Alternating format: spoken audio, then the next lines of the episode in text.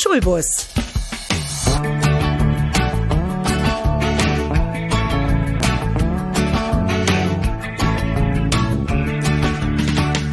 Der Podcast von und mit Andreas Gebhardt zum Thema Schule und Bildung.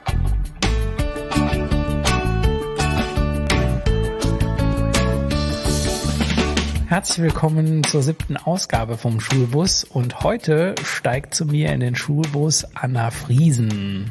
Grüß dich, schön, dass du da bist. Hallo, ich freue mich auch hier zu sein. Stell dich doch mal kurz vor, wer du bist, was du machst. Hm. Ja, ich bin Anna Friesen und ich bin angehende Freiberuflerin. Ich stelle mich gerade selbstständig auf im Bereich Kunst und Sprecherin für Hörbücher und verschiedenste Dinge. Ich habe da einige Dinge im Kopf. Musikalisch bin ich auch aktiv und äh, starte das alles gerade. Mm, genau. Die Kunsttherapie ist auch ein Steckenpferd, was ich immer schon mal machen wollte, was auch jetzt in Angriff genommen wird. Und ausgebildete Kunstlehrerin bin ich natürlich auch. Und deswegen bin ich ja auch hier unter anderem. Ganz genau, denn äh, wir besprechen heute mal ein ganz spannendes Thema. Die Reformen in der Schulpolitik, die werden ja auch immer weiter verändert. Und es passiert nicht nur Positives, sondern es passiert auch relativ viel Negatives. Und ähm, man kann jetzt nicht, oder man sollte jetzt nicht sagen, dass du mit zu den Opfern gehörst, aber du gehörst mit, glaube ich, zu den Leuten, die sich anderweitig entschieden haben, äh, da doch dem Ganzen den Rücken ähm, zuzukehren. Was ist passiert? Was ist passiert? Einiges, würde ich sagen. Hm. Wenn ich jetzt weit aushole, würde ich sagen, ich habe verstanden, wozu ich wirklich hier bin und was ich in diesem Leben machen will. Und das hat für mich bedeutet, dass ich in der Schule in dieser Form nicht mehr arbeiten will weil ich eine Künstlerin bin, weil ich freiheitsliebend bin und weil ich intuitiv auch leben möchte und nicht immer wieder gegen bürokratische Wände laufen möchte, sondern ich möchte alle meine Talente verwirklichen, die ich habe und die immer schon da waren. Wenn ich ganz, ganz weit aushole, kann ich erzählen. Mit, ich weiß nicht, wie alt war ich, 17? Bin ich nach Hause gekommen, habe zu meiner Mutter gesagt, Mama, ohne Kunst kann ich nicht leben. So. Das habe ich auch immer gerne Schülern erzählt. Und das ist immer noch wahr. Okay. Und damals wusste ich auch, ne, dass es in die Richtung geht. Und ähm, aber es gibt doch Millionen. Also du bist Aussteigerin. Deswegen ist Anna heute bei mir. Ich möchte nämlich ganz gerne euch mal über den Ausstieg einer Lehrerin aus dem Schulsystem berichten und äh, habe Anna kennengelernt und äh, habe gesagt, sie muss unbedingt mal bei mir in den Schulbus steigen, damit wir darüber sprechen können, weil es ist ja halt schon ungewöhnlich oder noch ungewöhnlich, sage ich mal vorsichtig, dass Leute aus so einer sicheren Branche ja, wie sie immer äh, äh, genannt wird, aussteigen. Du bist, du, das heißt, du hast auch deinen Beamtenstatus verloren jetzt dadurch? Ich habe mich gegen den Beamtenstatus entschieden, ja. Okay. Ich empfinde das nicht als Verlust. Ähm, ich habe das als am Ende, vor allen Dingen, als ich dann nochmal einen anderen Blick darauf hatte, kurz vor Ausstieg, habe ich das eher als goldenen Käfig wahrgenommen. Ähm, der auch als etwas angepriesen wird, was er eigentlich nicht ist, nicht mehr ist. Mhm. Lass uns nochmal zurück in die Vergangenheit gehen. Du hast mhm. ja gesagt, als Kind warst du schon sehr kunstverbunden und kunstorientiert. Wo war denn der Moment, dass du gesagt hast, es gibt ja Millionen Jobs ne, und mhm. äh, verschiedenste Branchen. Wo war der Moment für dich, dass du dich mit diesem Interesse quasi als Lehrerin mhm. bewerben möchtest oder dass du äh, Lehramt studieren möchtest? War das das, dass du vielleicht Kindern das weitergeben möchtest, deine Begeisterung für Kunst oder was war der Auslöser? Ja, definitiv ich habe erstmal gedacht, ja, freischaffende Künstlerin oder sowas. Und ich habe mich immer schon für Psychologie interessiert. Kunsttherapie war immer schon was, was ich sehr, sehr interessant fand. Habe mich aber dann nicht dafür entschieden, weil ich habe nämlich nach dem Abitur erstmal eine Weile ähm, Praktika gemacht. Ein großes Praktikum eigentlich an einer Jugendkunstschule. Und ähm, das habe ich gemacht, weil man muss sich auch, um Kunst zu studieren, egal in welche Richtung, braucht man eine Bewerbungsmappe. Und für diese, in dieser Zeit wollte ich aber trotzdem was tun und habe dann mit Kindern und Jugendlichen gearbeitet in dieser Jugendkunstschule. Und es hat mir nicht nur Spaß gemacht, sondern mir wurde auch ganz klar rückgemeldet, du machst das ganz wunderbar, überleg dir doch mal, geh doch in die Schule. Und ähm, ich war natürlich, ich war 18, ich, das war schön auch zu hören, du machst was richtig gut und ich habe das auch wahrgenommen so, dass ich wirklich, ich mache das auch wirklich gerne. Ich arbeite sehr gerne mit Kindern und Jugendlichen nach wie vor. Ich will das auch weiterhin machen, nur nicht in dieser Form. Und dann war der Weg klar. Ich habe dann auch dort, äh, habe mich dann beworben. Ich habe mich auch wirklich dann nur dort beworben in der Uni Siegen und wurde genommen und habe da auch ein ganz, ganz wundervolles Studium erlebt. Ähm, es hat mir sehr, sehr viel Spaß gemacht und ich habe mich künstlerisch weiterentwickelt, auch persönlich weiterentwickelt. Und dann war für mich klar, erstmal nach dem Studium, jetzt gehe ich nicht ins Ref. und das da bin ich nicht die Einzige, weil viele, viele Lehrer und Lehrerinnen, ähm, das kann ich einfach aus meiner Sicht sagen, ne, haben äh, große Angst vor dem Referendariat. Und ich hatte das auch. Weil?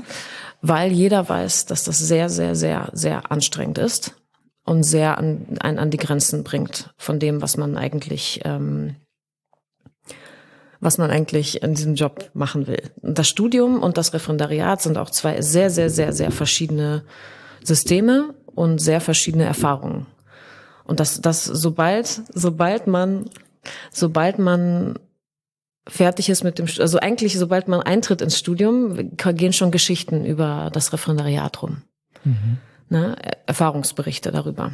Ähm, das heißt, du sagst, du sagst ja damit quasi, dass, dass diese Geschichtenerzählerei die Leute schon ausbremst, ja, oder die Freude auf einen schönen Job, ja, auf einen, auf einen, äh, auf einen abwechslungsreichen Job, ja, auf, äh, dass man jemandem was beibringen kann, was weitergeben kann, der schwindet quasi schon im Studium, weil man so viele Stories hört, ja, die falsch sind und die oder die vielleicht auch richtig sind, leider Gottes, die vielleicht auch geändert werden müssen, mhm. oder? Ja, die Stories sind nicht falsch. Das sind ähm, wahre Geschichten. Da, da mischen sich auch Geschichten von Menschen, die das genießen und so weiter. Es gibt aber sehr, sehr viele, die wirklich negativ berichten darüber, wie das da läuft. Und ich kann aus eigener Erfahrung sagen, dass da sehr viel dran ist. Und weil es eben ein sehr hoher psychologischer Druck ist, der da aufgebaut wird, der am Ende aus meiner Sicht auch mit dem eigentlichen Beruf sehr wenig zu tun hat. Aber dann wäre es ja generell gut, wenn man es entweder ändern würde, dass, dass es so ist, mhm. oder die Leute, die es erfahren durften, bisher schon nachfolgende im Grunde genommen nicht darüber informieren, um dann die Lust dann nicht total darauf zu verlieren, oder? Ja, aber man kann nicht verhindern, dass Menschen erzählen, wie sie Nein, Dinge erfahren haben. Und wenn man im Referendariat ist, und da werden viele bestimmt schmunzeln, die das jetzt hören, die selber darin sind oder schon da drin waren, dann gibt es kein anderes Thema als das Referendariat, weil es sehr anstrengend ist, weil viele, viele dann wirklich das Bedürfnis haben, ständig darüber zu sprechen, weil das ein, das ist ein Vollzeitjob in dem Sinne, weil man entweder in der Schule ist oder man bereitet alles Mögliche vor für die nächste Prüfung, die einmal im Monat stattfindet, wo dann das ist kein Geheimnis, das steht in, in den Prüfungsordnungen drin, wo dann die, äh, hinten drin jemand sitzt und komplett beurteilt jedes Wort, was du sagst. Und das ist eine perfekt geplante Unterrichtsstunde, die, die man in dieser Form, aus meiner Sicht, kann man die nie wieder so halten, weil man wird nie wieder einen Monat lang intensiv sich auf eine einzige Unterrichtsstunde vorbereiten können im normalen Beruf. Aber ist das nicht so, dass man gibt ja, glaube ich, diesen Spruch, auch Lehrjahre sind keine Herrenjahre, ne? Ist es nicht so, dass, dass, dass eine Lehre oder eine Ausbildung immer grundsätzlich anstrengender ist, schlechter bezahlt wird, etc. in allen Branchen, jetzt nicht unbedingt nur im, im Lehramtsbereich, mhm. oder? Ja, man kann immer sagen, es gibt Schlimmeres. man kann aber auch ähm, so arbeiten und solche Systeme schaffen, die, die die gesunde Menschen, gesunde Lehrer produzieren, die dann eben auf gesunde Schüler treffen und ähm, aus meiner Sicht ist das nicht so. Weil, das, das heißt, du, du ja. bist der Meinung, dass, dass, die, dass die Fundamente äh, nach dem Studium direkt schon im Referendariat gelegt werden und ja. die Leute da eigentlich schon kaputt gehen und äh, teilweise oder immer häufiger auch erkranken und dann, bevor die aus dem Referendariat raus sind, quasi eigentlich schon fertig sind. Ja, definitiv. Das ist meine persönliche Sicht, die ich aus eigener Erfahrung gesammelt habe. Und ich habe mein Referendariat mit Bestnote gemacht. Ne, nur ich sage das nur, damit man klar hat, so ich habe hab da äh, trotzdem abgeliefert, aber was innerlich abläuft, sind noch mal andere Dinge. Das heißt, du hast, du hast das, das heißt, du hast das Referendariat doch gemacht, weil Ja, du gerade eben gesagt hast, du hättest genau. Ja, ja, abgebrochen gemacht. vor dem Referendariat. Ich habe erstmal ähm, dann die Chance gehabt äh, und habe die ergriffen, ein Promotionsstudium zu machen. Zwei Jahre lang habe ich das gemacht in Kunstgeschichte und habe dann tatsächlich gemerkt, ich vermisse den Kontakt mit den Schülern. Ich vermisse mit Schülern in Kontakt zu sein und was beizubringen, die eben die, von der du vorhin gesprochen hast, die Lust an der Kunst weiterzugeben. Und habe mich dann entschieden, okay, jetzt, so nach zwei Jahren Atempause sozusagen, ich gebe dem Ganzen eine Chance. Ich guck mal, ich war, ich war immer schon systemkritisch, auch als Schülerin selber und habe gedacht, okay, ich Was probiere ja auch, das was ja auch nicht falsch ist. Ne? Systemkritisch zu Genau, sein, ist, System- äh, wer ja. verbesserungsorientiert ist, der sollte auch systemkritisch sein. Genau, denke ich auch. Und ich habe mir auch gedacht, jemand wie ich, äh, der systemkritisch ist, wäre vielleicht, kann man im System auch was, was machen. Ne? Ich finde auch mit meinem Fach könnte man theoretisch auch vieles bewirken. Und habe dann eben bin reingestartet mit sehr viel Enthusiasmus und sehr viel Positivität ins Referendariat. Die ersten drei Monate waren auch wundervoll. Ich habe es sehr, sehr genossen. Der Beruf an sich ist wirklich auch ein schöner. Und dann kam diese Prüfung, bam, bam, bam, eine nach der anderen. Wann bist, wann bist du dann ausgestiegen? Wann war es dann nicht mehr so schön? Also hab- bist, bist du noch in den Schuldienst? Äh, Ja, ja, ich habe das Ref äh, zu Ende gemacht ähm, und bin dann auch direkt, ja, ich hatte dann Glück und bin direkt, ähm, habe direkt eine Vertretungsstelle gefunden, die dann auch in eine Beamtungsstelle relativ schnell äh, gemündet hat.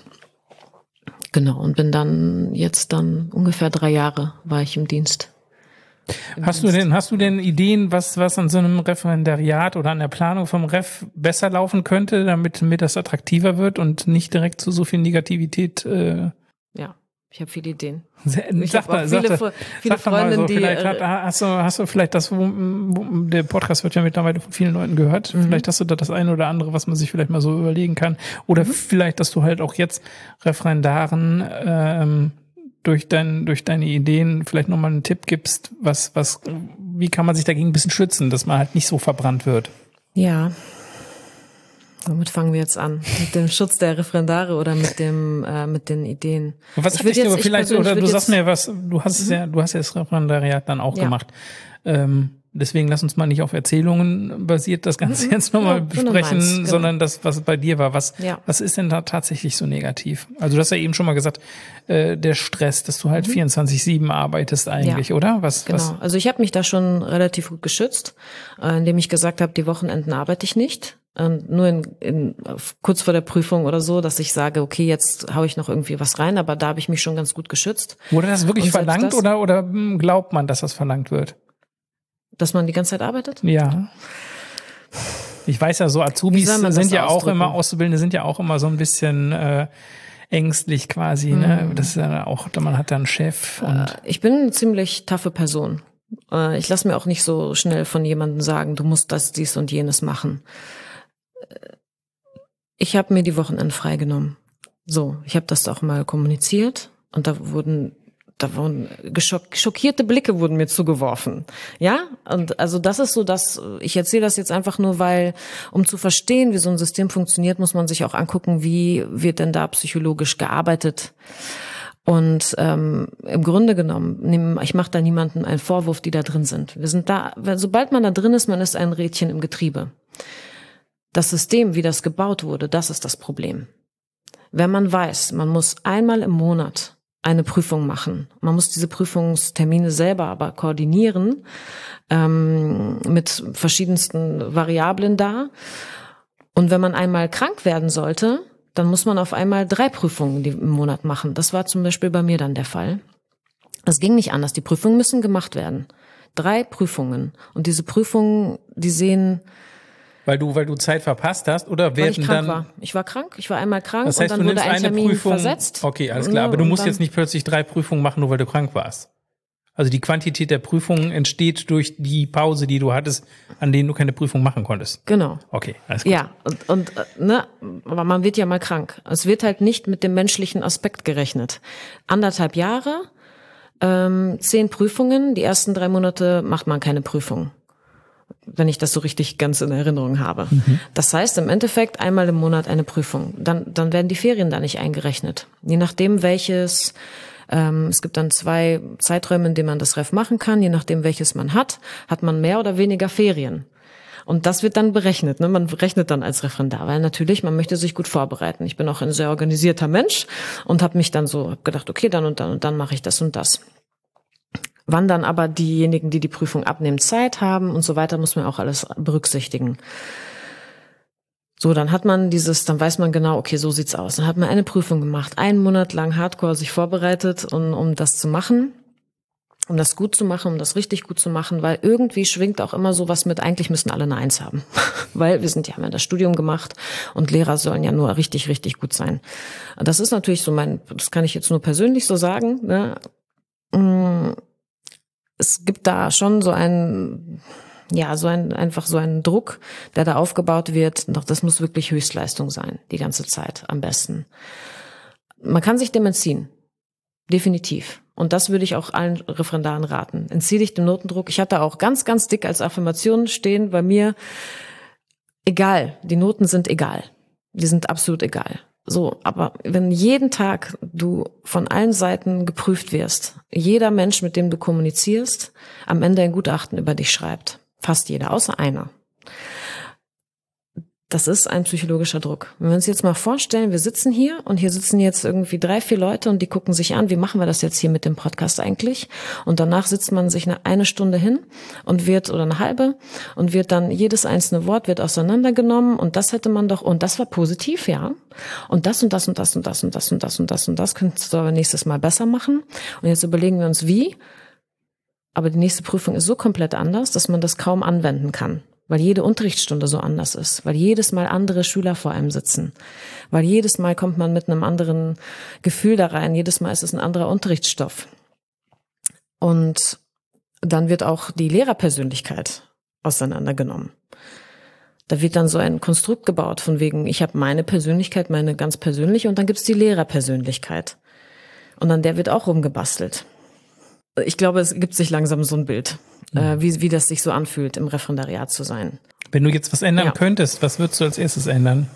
Weniger Prüfung.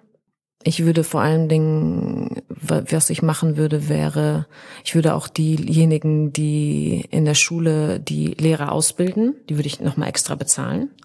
Die müssen das on top machen noch auf ihren, auf ihren Job, der eh schon sehr, sehr fordernd ist. Zahlung ist ja gar nicht mal immer das Problem, sondern tatsächlich auch die Zeit. Ne? Also ja, genau. Das, genau. Äh, Stundenreduktion ja. auch dazu noch, ne? mhm. zu sagen, wir würdigen diese Menschen, die diese Lehrer ausbilden. Das ist nicht einfach etwas, was die so nebenbei machen, sondern wir würdigen das, weil es wichtig ist.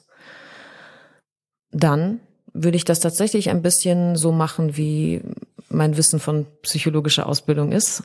Ähm, Supervisoren dass man sagt, wir setzen uns zusammen mit, äh, mit Leuten, die nicht bewerten und wir reden darüber, was passiert hier eigentlich und äh, das gibt's irgendwie so als Kernseminar gerade im Moment, aber ich, für mich, ich finde, das ist nicht genug.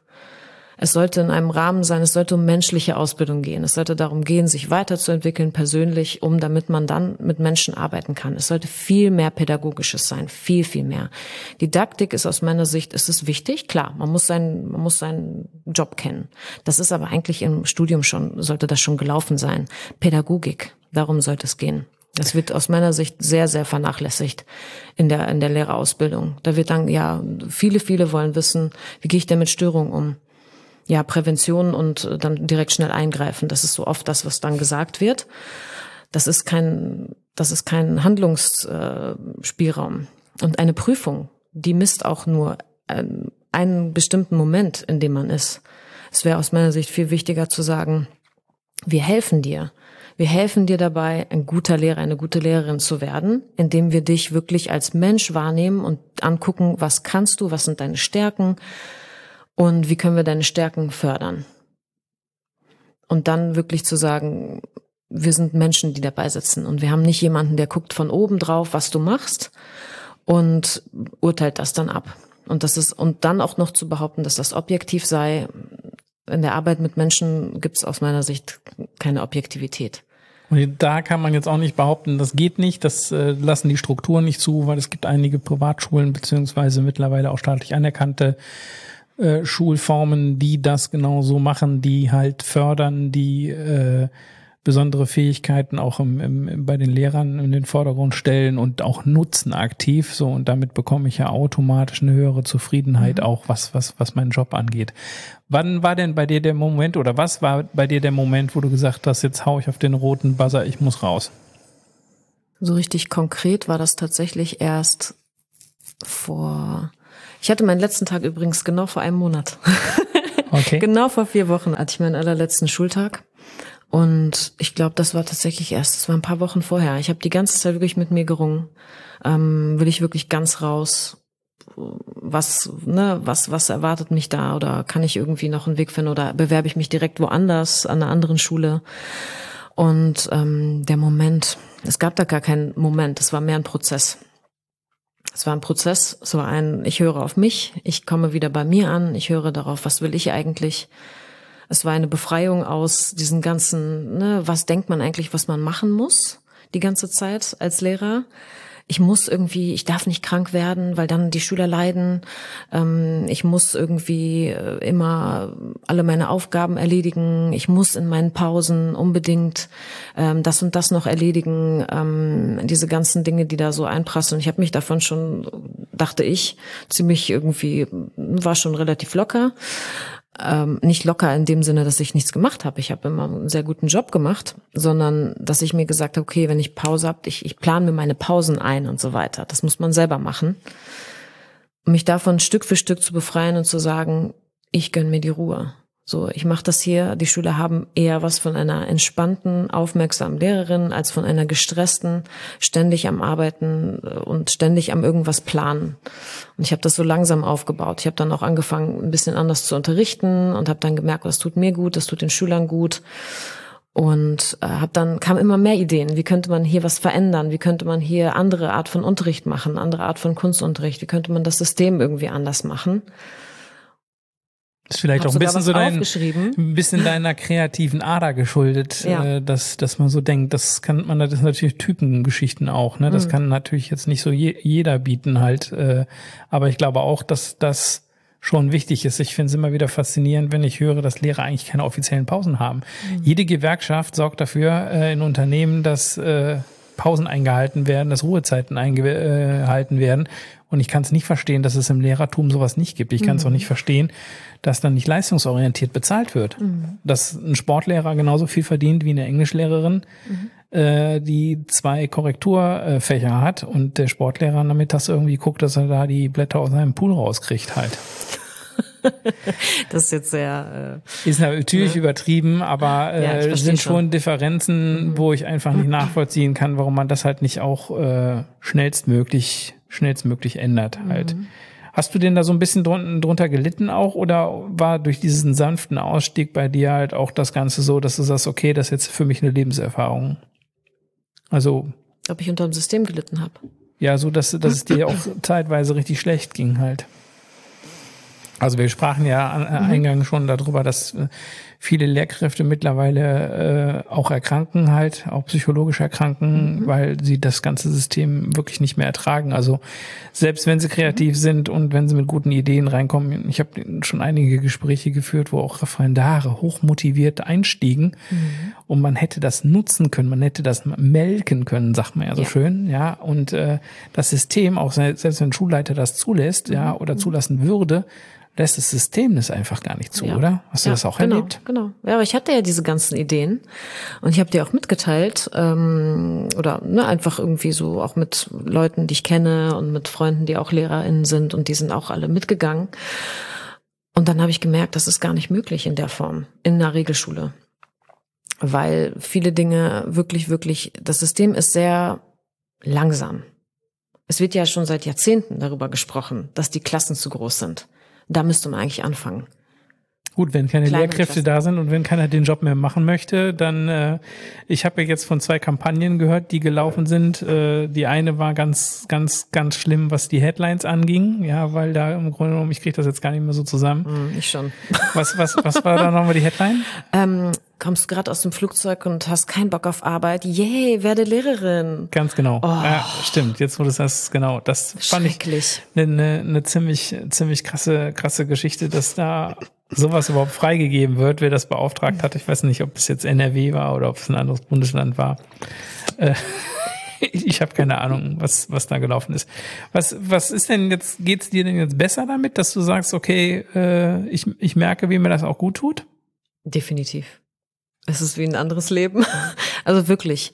Ähm, natürlich sind es auch irgendwo immer Grenzen, die man sich selber setzt, keine Frage. Aber es ist ja ein Unterschied. Ob wir jetzt hier sitzen und einen Podcast machen oder ob wir jetzt in einem Fernsehstudio wären mit einem riesengroßen äh, Publikum, das uns allen, allen zuschaut und so. Der Druck ist ein anderer, je nachdem, in welchem System man sich bewegt, in welchem Zusammenhang man sich bewegt. Und ich merke für mich, Schule ginge für mich. Ich will, wie gesagt, gerne arbeiten mit Schülern und ähm, ich mache das sehr, sehr gerne und ich, ich habe auch gute Rückmeldungen bekommen von Schülern. Der eine oder andere wird mich nicht gemocht haben oder nicht gut gefunden. Was das ist normal, das gehört dazu.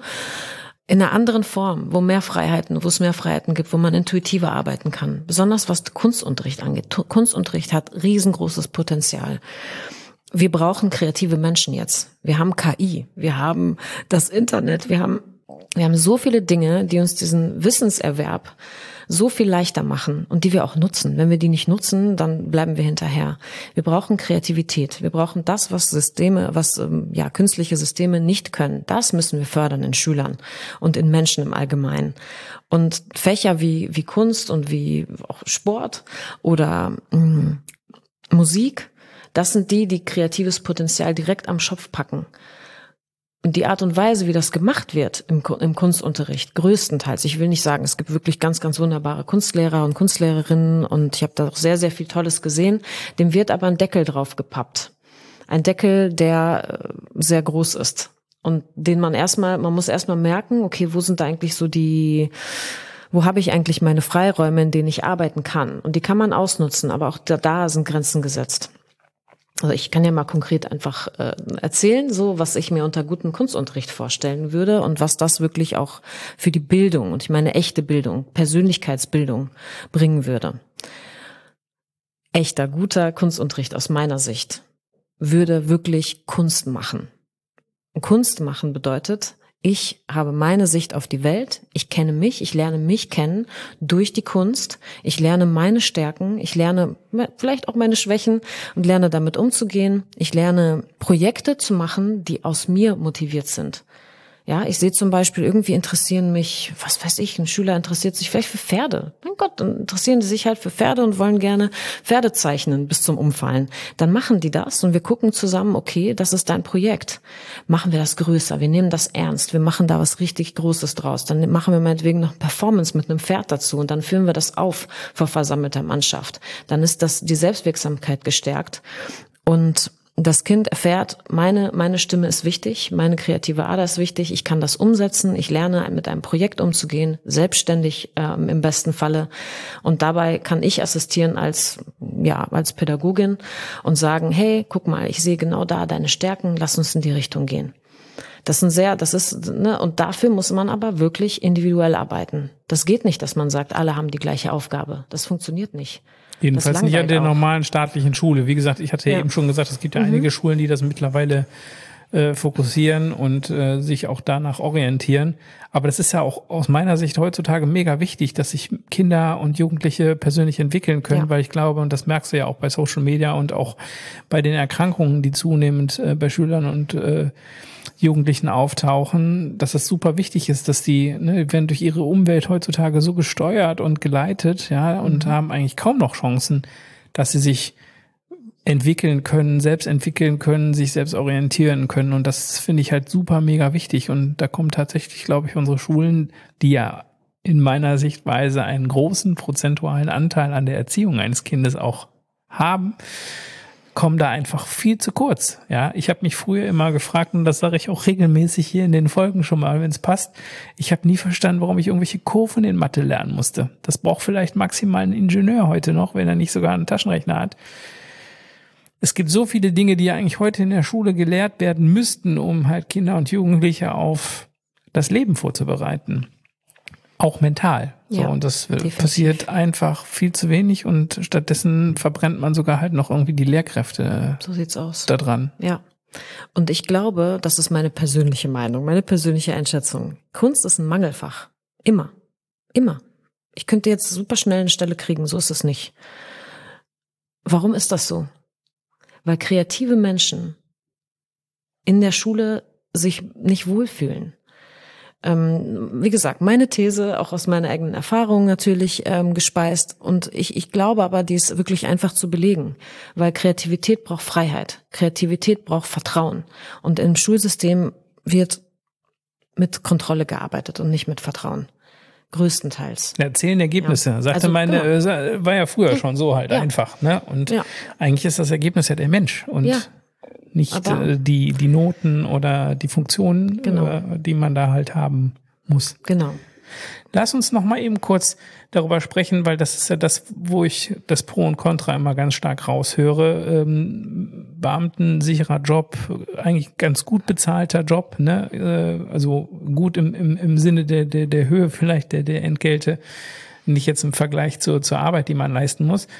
Du bist ja jetzt nicht in ein, ein Angestelltenverhältnis gegangen, sondern du äh, gehst in die Selbstständigkeit. Das heißt, du orientierst dich komplett selbstständig weiter. Das ist ja nochmal ein krasserer Sprung. Hast du da nicht irgendwo Angst, beziehungsweise was, was gibt dir da die Kraft? Vielleicht hört jemand zu, der in einer ähnlichen Situation ist. Im Grunde genommen war es so. Das habe ich vorhin schon mal angeschnitten. Dieser Weg heraus aus dem System war für mich verbunden mit wirklich dem Wiederfinden oder dem endlich Hören meiner, wirklich meiner inneren Stimme, dem, was ich wirklich will in diesem Leben. Und auch der Erinnerung daran, was ich mal wollte. Ich habe am Anfang ja erzählt, ich, ohne Kunst kann ich nicht leben. Das stimmt. Kann ich ohne das System leben? Ja. Will ich? Ja. Macht mich das glücklich? Ja. Was lässt mein Herz singen? Ja, und vielleicht auch meine Stimme. Was lässt mich singen? Was macht mich glücklich? Was, ähm, was kann ich? Das sind ja im Grunde genau die Sachen, die man eigentlich am Ende der Schulzeit wissen sollte für sich. Ich hatte Glück. Ja, ich wusste, ich, ohne Kunst kann ich nicht leben. Ich habe das jetzt ausprobiert mit dem System. Ich habe gemerkt, es ist zu eng. Was brauche ich stattdessen? Das habe ich mich dann gefragt. Dann habe ich geschaut, wer bin ich eigentlich? Ich bin Künstlerin, ich war immer schon Künstlerin. Ich war auch immer schon Sängerin. Ich habe die Tür zugemacht, äh, meine Kinderzimmertür, Musik an und habe getanzt und gesungen. Ähm, was lässt mein Herz singen? Was lässt auch vielleicht meine Stimme singen? Was ist das, was ich wirklich machen will in diesem Leben? Und darauf zu hören, wirklich, welche Impulse sind das eigentlich, die mich, die mich antreiben? Was ist das, was ich in dieser Welt irgendwie hinterlassen will? Was ist das, was ich erreichen will? Und für mich war dann irgendwann klar, Inspiration, es ist Inspiration. Warst du denn damit alleine oder ähm, hat man dich von außen in irgendeiner Form unterstützt oder hast du vielleicht Kolleginnen und Kollegen gehabt, die in, in gleicher Situation waren und auch in den Sack gehauen haben? Oder ist das eine Sache, die du für dich alleine entschieden hast? Ich hab das Gab es Leute oder, oder gab es Leute von außen, die gesagt haben, hier, äh, wir haben das Gefühl, du verrennst dich, beziehungsweise du Hm. wirst gesundheitlich das nicht überstehen? Nö, mir hat das keiner gesagt. Das ist halt so im System, denkt man halt, weil alle irgendwie zur Arbeit gehen krank. Ähm, nicht, ich will nicht sagen alle, ne, aber viele Leute denken dann, ich muss jetzt dahin gehen, ähm, obwohl ich irgendwie Husten habe oder obwohl ich irgendwie mm, Fieber habe. Und dann wird man vielleicht nach Hause geschickt, wenn man Glück hat. Wenn man Pech hat, äh, wird wird das einfach so hingenommen. Nee, im Grunde nicht. Also ich habe viel Erstüt- Unterstützung erfahren. Ich kann jetzt nicht sagen konkret. Ähm, ich habe mich dann aber viel auch erinnert, wie mir zum Beispiel ein Professor im, im Studium gesagt hat, oh, du hast so eine tolle Stimme. Ich, ich, höre, ich höre dich schon, wie du irgendwelche Geschichten erzählst und aufnimmst oder irgendwelche ähm, Hörbücher aufnimmst und so weiter. Ich habe mich erinnert an immer wieder an solche Inspirationen, die ich von außen bekommen habe und wie meine Kunst auch immer wieder gelobt wurde. Und dann habe ich auch verstanden für mich, warum habe ich die denn eigentlich nie so öffentlich gemacht und nie daraus was gemacht. Und habe dann verstanden, ja, es ist irgendwo Angst gewesen. Ne? und auch dieses, ja, hier habe ich immer einen sicheren Job und hier habe ich die Sicherheit.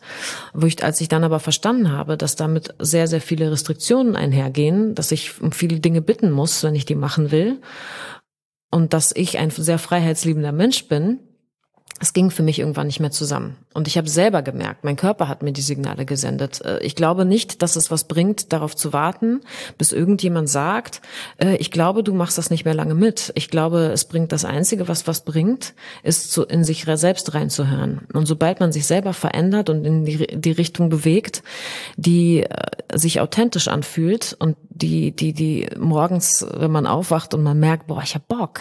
Ich hab Bock auf den Tag aber hast du nicht Angst, dass du sagst, hier, äh, da muss irgendwann Kohle reinkommen? Also das, was ich machen möchte, das muss jetzt auch laufen?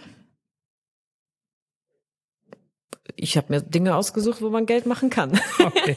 Das heißt, du bist da ganz also sicher, das bist da schon, da dran. Bist, bist da ganz sicher unterwegs. Also ich ja. als Unternehmer kann da auch nur noch mal zustimmen, weil mittlerweile bin ich bei 30 Stunden die Woche, weil ich genau auch so denke, dass ich gesagt habe, Geld ist nicht alles, mhm. Gesundheit ist viel wichtiger. Und das habe auch Lehrer im, im Familien- und Freundeskreis. Da kann ich halt einfach nur sagen, eine Krankheit, die dadurch entsteht, kriegt man nicht so schnell weg wie die Möglichkeit, viel Geld zu verdienen, auch wenn man kein Beamter ist, ja, und auch sicher Geld zu verdienen. Da sind nämlich keine Grenzen nach oben hin, genau. äh, sondern man kann mhm. das selbst bestimmen, was man möchte und mhm. wie viel man Geld verdienen will natürlich mit nicht so viel Sicherheit, aber ich glaube in den meisten Fällen mit wesentlich höherem Gesundheitsfaktor, als das bei Lehrkräften ist. Was ja grundsätzlich schade ist, eigentlich müsste man an der anderen Seite arbeiten und nicht die Leute überreden, jetzt äh, sich alle quasi selbstständig zu machen oder ein Unternehmen zu gründen, was natürlich für Deutschland auch nicht schlecht ist, ja, ja. aber ähm, wir müssen gucken, dass wir da in der Schulbildung halt bleiben. Ja zum Schluss vielleicht mhm. eigentlich noch, du wolltest was sagen? Ich würde sagen, vielleicht äh, reden wir in, in einem Jahr nochmal drüber und dann schauen wir mal, wie sich mein äh, Business so entwickelt hat. Das finde ich sehr interessant. Ähm, weil natürlich fragt man sich dann, oh, so, das wird ja auch, höre ich ja auch, so, oh, so einen sicheren Job heutzutage und so. Und ich denk so, ja, was ist dann heutzutage? Äh, Krisen gab es immer wieder, Krisen wird es auch immer wieder geben. Ähm, was bedeutet das denn konkret?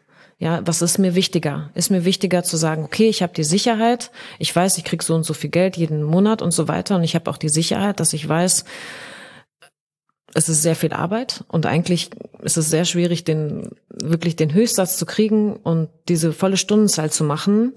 Das sagen auch die Gewerkschaften, das machen die wenigsten, weil das ist einfach nicht mehr wirklich machbar. Die Gewerkschaften versuchen auch da was zu ändern.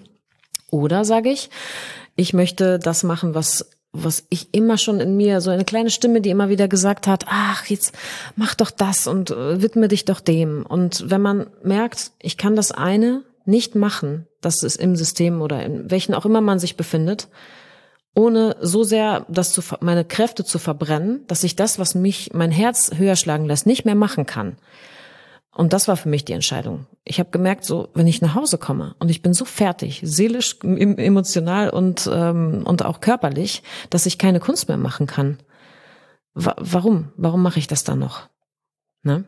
Mhm. Also es ist auch so, dein Umfeld merkt das. Wenn du etwas gerne machst und wenn du etwas professionell machst und da voll hinterstehst, kannst du damit nur erfolgreich mhm. werden. Ne? Ja. Das ist auch, was ein Frank Thelen etc. Ja. immer wieder betonen.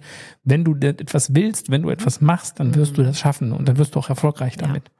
Ja. Und, dann fassen wir mal zusammen für heute. Äh, das Schulsystem lässt keine Kreativität zu. Das heißt, kreativ dass man halt auch was verändern, was mitbewegen kann, was mitbestimmen kann, weil es einfach zu eingefahren ist.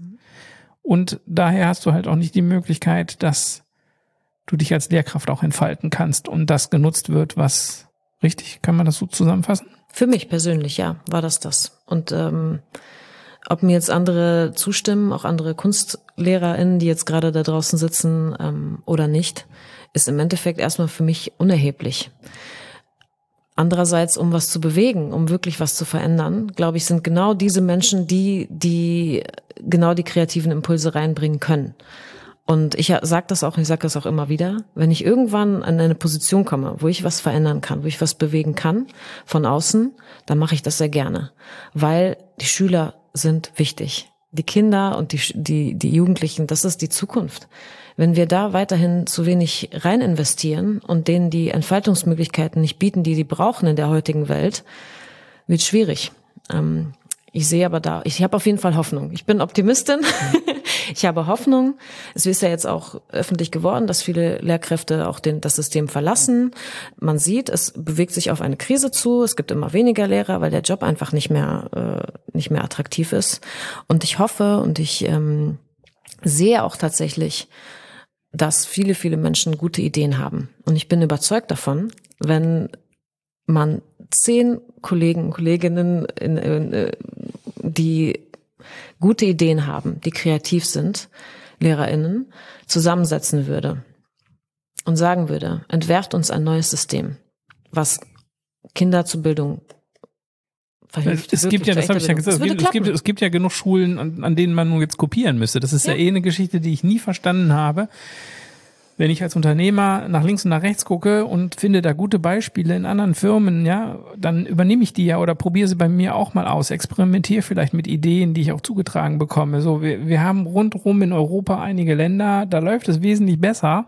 Da frage ich mich, warum gehe ich nicht hier und sage, ab morgen geht natürlich nicht, aber mhm. ab übermorgen oder über übermorgen versuchen wir das, was Skandinavien stattfindet, zum Beispiel einfach mal zu übernehmen. Mhm. Und dann gucken wir, ob es für uns funktioniert. Und wenn es nicht funktioniert, dann können wir es ja immer noch ändern. Ja. Stattdessen werden Schrauben angezogen. Und ja. jetzt merkt man aber, jetzt sehen wir alle und wir müssen alle hingucken. Wir sehen alle, was das für Konsequenzen jetzt hat. Es muss umgedacht werden. Wobei in Platten Deutschland machen, neu machen, sage ich immer. Men Menschen und äh, insbesondere auch die Deutschen, habe ich das Gefühl, sind ja eh in der, in der Problematik, dass es erst richtig knallen muss, mhm. bevor was geändert wird. Das haben wir ja Corona auch gemerkt, mhm. ne, mit den ganzen mhm. Impfgegnern. Als es dann eskalierte, sind dann die Leute hergegangen und gesagt, okay, dann lasse ich mich jetzt doch impfen, ja, und so weiter. Das Problem werden wir mit der Schule auch bekommen. Das heißt, bis sich da wirklich was gravierend ändert, mhm. glaube ich, wird zu viel Wasser an den Rhein runterfließen, wie man so schön sagt. Aber was sind denn so die, zum Schluss jetzt nochmal so von deiner Seite aus, gib doch mal den Zuhörenden mal einfach nochmal so zwei, drei Tipps, was sie machen können, um das für sich nochmal zu reflektieren, ohne dass wir natürlich jetzt hergehen und im Outro dafür sorgen, dass ab morgen es überall Kündigungen hagelt. Vielleicht ist das aber auch das, was das System am Ende dazu bringt, sich zu verändern. Ne? Das habe ich mir auch gesagt. Ja, natürlich ist der Gedanke auch da. Jetzt verlasse ich dieses System, was mich dringend braucht. Ja, aber was ist denn wichtiger am Ende? Meine Gesundheit? Meine, meine Lebensfreude? Wobei das jetzt keine Trotzigkeit war bei hm? dir, dass du gesagt hast, ich verlasse das System jetzt, damit sich's ändert. Nein, Oder ist das nein, so eine Motivation? nein, nein, auf keinen Fall. Auf keinen Fall. Also, da, da, ob ich jetzt gehe alleine, das ändert jetzt nicht viel. Und ich will jetzt auch nicht auffordern, dazu zu gehen. Jeder Mensch hat seinen eigenen Weg. Und es ist definitiv bestimmt auch für viele genau richtig, genau da drin zu bleiben und von innen was zu bewegen oder auch nicht oder seinen Job zu machen. Viele sind auch glücklich im Beruf. Ich will das gar nicht sagen, dass jetzt alle, alle unglücklich sind. Auf keinen Fall. Jeder muss für sich selbst entscheiden. Ich glaube, es ist wichtig, dass jeder Mensch wirklich mit seinen Stärken und seinen Bestimmungen wirklich im Einklang lebt. Und wenn wir ein System schaffen, das Kinder und Jugendliche auch dahin führt, wirklich zu gucken, wer bin ich eigentlich? Dann können auch am Ende Menschen entstehen, die wirklich selbstbestimmt leben und auch wirklich nach ihren nach ihrer Fasson leben. Vielleicht sagen die dann auch, hey, ich will Lehrerin werden, ich will Lehrer werden. Und dann gehen die hoffentlich, das ist meine Vision für die Zukunft, gehen die in Systeme, die gesund sind und die auch unterstützen und wo man dann wirklich sagen kann, oh, wenn ich die Schüler da entlasse, ich weiß, die werden ihren Weg machen, die werden ihre individuellen Wege gehen. Und da reicht es nicht zu sagen, wir machen irgendwie Binnendifferenzierung. Ne, das reicht nicht aus meiner Sicht. Also in einem System, das so viele Restriktionen hat. In manchen Podcasts wird gefragt, was nimmst du, was, welche zehn Sachen nimmst du mit auf eine einsame Insel? Ich mache es ja hier beim Schul, im Schulbus so, dass ich am Ende immer noch frage, wenn ich jetzt eine Fee wäre, welche drei Wünsche würdest du dir von mir erfüllen lassen? Für mich persönlich? Für dich für persönlich, ja. So wie als auch. Kannst du dir überlegen, ob es hm. dem System zuteilst äh, oder ob es dir persönlich zuteilst. Was sind deine drei Wünsche, die du gerade aktuell mit dir rumträgst? Dann nehme ich mir eine kurze, eine kurze Bedenkzeit, weil das ja eine wichtige Frage ist.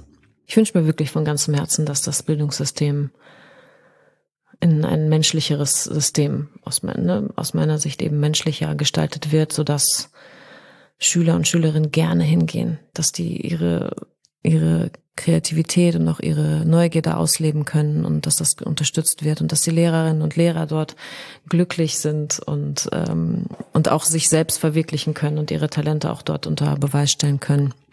Auf dieser Ebene.